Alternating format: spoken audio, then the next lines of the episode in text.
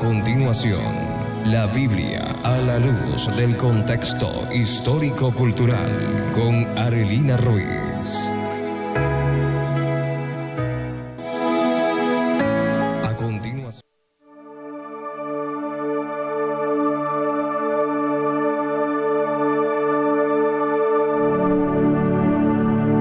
Muy buenos días, Shabbat Shalom para todos. Agradecemos al Eterno por este nuevo día y por esa lluvia refrescante que recibimos en esta mañana.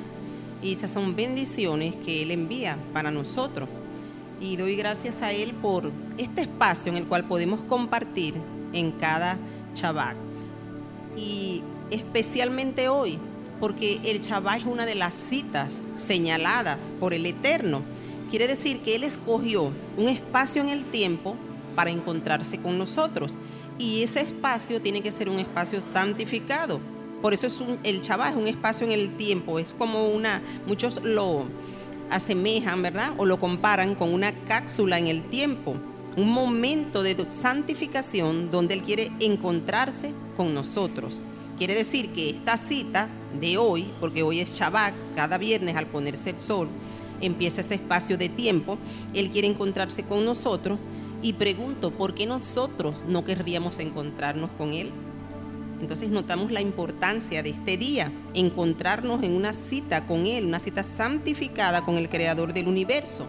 ¿Y quién no asistiría a esa cita sabiendo que quien invita es el Creador, es nuestro Elohim? Y precisamente nosotros estamos en esta serie contando el plan desde el principio. Dice Isaías, que es nuestro verso lema, capítulo 46, versos del 9 al 10. Acordaos de las cosas pasadas desde los tiempos antiguos, porque yo soy Dios y no hay otro Dios ni nada hay semejante a mí, que anuncio lo por venir desde el principio y desde la antigüedad lo que aún no era hecho. Que digo, mi plan permanecerá y haré todo lo que quiero. Si nos damos cuenta, este plan maravilloso que está plasmado desde la creación, este plan que hemos venido hablando día a día, hablamos del día 1, día 2, día 3 y estamos aún en el día 4 porque este es uno de los días donde hay mucho de lo cual hablar, por el propósito de este día, por lo que el Creador hizo, porque Él planeó desde Génesis, ¿verdad? Que nosotros tuviésemos un momento con Él. El día cuarto fue el día en que el Eterno planificó para que tuviéramos citas con Él. Y hemos venido hablando de esas citas, hablamos de lo que era la Pascua, del significado. Y vean por qué Él plasmó en las escrituras y desde el principio este plan. Porque recuerden lo que dice Génesis, que Él colocó allí, Génesis capítulo 1, el verso 14 Dijo luego Dios, haya lumbreras en el firmamento de los cielos para separar el día de la noche, que sirvan de señales para las estaciones, los días y los años, y sean por lumbreras en el firmamento celeste para alumbrar sobre la tierra. Y fue así. E hizo Dios las dos grandes lumbreras, la lumbrera mayor para que señorara en el día y la lumbrera menor para que señoreara en la noche. E hizo también las estrellas las puso Dios en el firmamento de los cielos para alumbrar sobre la tierra, señorear en el día y en la noche y para separar la luz de las tinieblas. Y vio Dios que era bueno y fue la tarde y la mañana del cuarto día. Si nos damos cuenta, entonces fue en este día donde Él colocó todas estas lumbreras con un propósito. Aparte de separar el día de la noche, iban a servir como señales para las estaciones, los días y los años, señales para esas moed, esas citas, porque la palabra en hebreo para estas citas es moed y en plural moadín. Dice Levítico 23, donde hemos estado hablando, donde están las fiestas señaladas, las citas, las moadín del Eterno, que son tan importantes. Y usted se preguntará, ¿por qué hablar de estas citas? ¿Por qué hablar de estas fiestas? ¿Por qué no habíamos oído? ¿Por qué no las conocemos? Porque estas fiestas descritas en Levítico fueron dadas por el Eterno para que el pueblo pudiera conocer acerca de la venida del Mesías. y del rol que el Mesías iba a jugar en la restauración y en la redención tanto del hombre como de la tierra. Imagínese usted la importancia. Y dice que eh, él colocó justamente la luna, el sol, las estrellas para anunciar esta cita. Y vean que estas señales son importantes. Si usted recuerda, en el nacimiento de Yeshua hubo una señal en los cielos que los sabios pudieron seguir. Estos hombres que llegaron a llevar hasta Yeshua oro, incienso y mirra eran unos sabios para, de la época que estudiaban las estrellas y vieron esta señal, vieron lo que había en el cielo. Entonces siempre el Eterno ha colocado señales para poder mostrar esos tiempos perfectos. Y aunque la mayoría de los creyentes han oído acerca de la fiesta, aún no hay un entendimiento universal del significado profundo que hay y de la importancia de este Moadín. O sea, ¿por qué él puso estas fiestas? ¿Por qué colocó estas señales? Yo quiero que usted entienda que cada vez que estudiamos la fiesta, aprendemos más de lo que pasó y de lo que va a suceder en el futuro.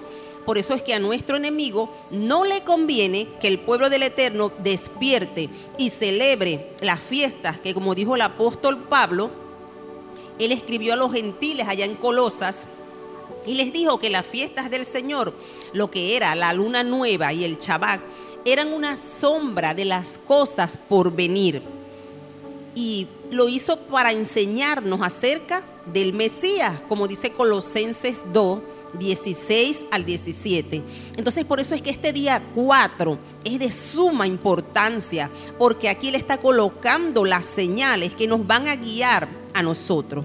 Y vean, Yeshua, Él era el cumplimiento, Él era el propósito, ¿verdad? La sustancia del plan del eterno, el plan que Él reveló en estas fiestas tan importantes, estas fiestas que están señaladas allí. Y quien no esté familiarizado con esta fiesta puede aprender. Estamos a la orden, si usted quiere aprender sobre esta fiesta, puede llamar a nuestros teléfonos, comunicarnos y podemos enseñarle lo que dice la Biblia con respecto a esta fiesta. Y usted va a estar fascinado cuando descubra y pueda ver el plan del Eterno en cada una de estas fiestas señaladas. Y hemos venido hablando, hablamos de la Pascua y vimos cómo Yeshua cumplió a cabalidad la Pascua. La cumplió en el día y en la hora señalada. Tenemos ese día en que fue sacrificado el Cordero. Ya vimos cómo cada día en el calendario del Eterno. Porque es algo importante. Tenemos que saber que la nación de Israel maneja dos calendarios. Un calendario que ellos llaman el calendario civil, que comienza teniendo el primer mes, el mes de Tishri, lo que es la temporada septiembre-octubre para nosotros. Y ellos manejan un calendario religioso que comienza en el mes de Abib o el mes de Nisan, que fue el mes en el cual el pueblo hebreo salió de Egipto. Y fue el mes que el Eterno le fijó a ellos como el primer mes del año. ¿Por qué es importante conocer estos calendarios? Porque Yeshua vino literalmente en las fiestas señaladas según el calendario del Eterno. Si esta, esto ya ocurrió de esta manera, piense usted qué va a pasar con la fiesta futura, fiesta de trompetas, día de expiación y fiesta de tabernáculos. ¿Van a ocurrir en nuestro calendario o ocurrirán también en el calendario del Eterno? Entonces es hora de reflexionar, es hora de investigar, de estudiar la Biblia, porque usted se preguntará por qué estudiar las fiestas. ¿Por qué debemos estudiarlas y por qué debemos guardarlas? Porque el, mandamiento es que debemos guardar esas fiestas. Así como guardamos otras fiestas que no están en la Biblia, así como tuvimos mucho tiempo celebrando fiestas que no estaban ordenadas por el Eterno, cuánto más estas fiestas, estas señales, ¿verdad? Estas estaciones, estos moadín que el Eterno colocó allí. Y aunque muchos creyentes aman a Dios de todo corazón y buscan servirle todos los días, la gran mayoría no tiene un entendimiento profundo de lo que significa tener una relación con Dios y un entendimiento profundo de la Biblia. Y Dios, nuestro Elohim, lo que más desea es que tengamos esa comunión y que vengamos a su obediencia. Y fíjese usted, esa relación que nosotros tenemos con Él, debemos nosotros asistir fiel y regularmente a congregarnos para celebrar aquellas cosas que Él dejó para nosotros. Entonces es necesario que usted reflexione en esto, porque si pensamos en el significado de esta fiesta, vamos a ver cómo Yeshua se ha mostrado a través de cada una de ellas. En Shabbat, que es la primera fiesta apartada, ¿verdad? Es la fiesta semanal. Ese es el Señor. Yeshua dijo que Él era el Señor del día de reposo, allá en Marcos 2, del 27 al 28. Él habló esto. Imagínese usted cómo nosotros nos hemos atrevido a cambiar el día que Él estipuló para otro día. Cómo el hombre pudo cambiar el reposo, ¿verdad? El Shabbat, el sábado semanal, a otro día que no es el día en que el Eterno lo fijó. Pascua, así como fue sacrificado el cordero cuando el pueblo salió de Egipto, así también Yeshua, como cordero perfecto, fue sacrificado para sacarnos de todas las naciones a donde fuimos dispersados. Fue el cordero perfecto para que todo aquel que acepte ese sacrificio pueda ser salvo y venir a formar parte del pueblo del Eterno. Primicias, el Mesías fue el primero en resucitar y así lo menciona en 1 Corintios 15, 20 el apóstol Pablo. Y vean, él fue la primicia, el primero en resucitar, porque vendrán muchos. Tenemos esa esperanza de que no todos dormiremos, pero que todos seremos levantados. Que los muertos, ¿verdad? En Yeshua resucitarán primero. Entonces, él fue esa primicia. Pentecostés vemos a Yeshua representado en la cosecha de los últimos tiempos que él habría de obtener. Vemos como allá en Hechos 2.41 llegó esa promesa dada, que fue el Espíritu Santo, el Ruach HaKodesh, que es su nombre en hebreo. Y aquí, este mismo día, fue entregada la Torah. Si vamos a la historia, si volvemos atrás, el primer cumplimiento ocurrió allá en el monte Sinaí cuando el Eterno instituyó los mandamientos, ¿verdad? Y le dio al pueblo ese pacto, creó esa nación. Y la relación de Yeshua con esto es que él mismo es la Torah viviente. ¿Y que hizo en Pentecostés? Él dijo que iba a cumplir esta promesa. ¿Para qué? Para que su Torah, sus mandamientos pudieran estar en nuestra mente y en nuestros corazones. Entonces vemos el propósito de cada una de las fiestas, de cada una de estas señales, ¿verdad? Que están marcadas por la luna, por el sol, que anuncian los días y que anuncian los meses. Pero ahora tenemos las fiestas futuras, esas citas futuras que están por cumplirse, trompetas que está asociada con el anuncio del retorno del Mesías. Yom Kippur. Y acuérdense que ese retorno está en 1 los Tesalonicenses 4.16 y en 1 los Corintios 15.52. Tenemos Yom Kippur, el ayuno de Yom Kippur, un tiempo de arrepentimiento que está señalando hacia el fin del pecado. Tiene que ver con el retorno del Señor. Un día cuando vamos a poder decir, sorbida es la muerte en victoria. Imagínese la importancia de esta fecha. Y usted puede buscar Apocalipsis 1.7 y primero los Corintios 15, 54 al 56.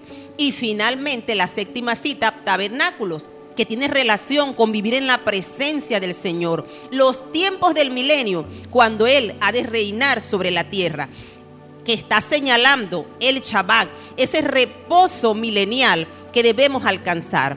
Entonces, ¿cómo nos vamos a comprender la importancia de este cuarto día y de estas señales, de estas citas que están pautadas por el Eterno, por el Creador, para que nosotros nos encontremos con Él?